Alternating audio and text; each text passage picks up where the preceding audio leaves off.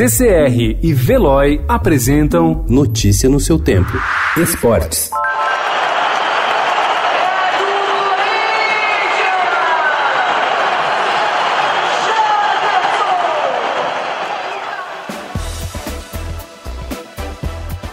Muito criticada por torcedores, a expulsão de Janderson após comemorar o segundo gol do Corinthians no clássico com o Santos domingo pelo Paulista segue o que determina a regra do jogo e foi correta. Esse é o entendimento da CBF, que alertou que o critério já vinha sendo utilizado no brasileiro e não será alterado, goste a torcida ou não, apesar de em outros países e até na Copa do Mundo os árbitros não serem tão rigorosos. Janderson já havia sido advertido com cartão amarelo e recebeu o segundo, sendo expulso ao subir uma escadinha na Arena Corinthians para abraçar um grupo de torcedores.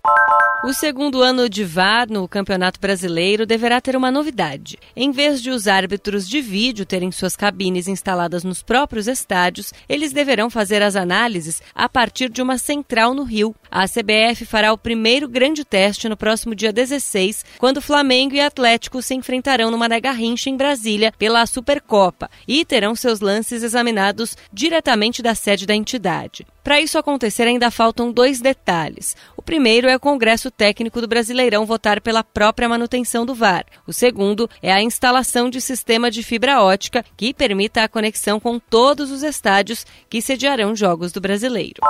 A delegação do Internacional já está em Santiago para sua estreia na segunda fase preliminar da Copa Libertadores, mas a preocupação com a situação no Chile ainda é grande para a partida diante da Universidade de Chile marcada para hoje. O fim de semana foi de mais conflitos entre torcedores e chilenos e os carabineiros, policiais federais que fazem o policiamento ostensivos nas cidades do país. Após a interrupção do jogo entre Coquimbo Unido e Audax Italiano pelo chileno, a Comebol confirmou o confronto do Internacional para hoje, mas com antecipação de mais de uma hora. Irá começar às seis da tarde em Santiago e em Brasília. Notícia no seu tempo. Oferecimento CCR e Veloy.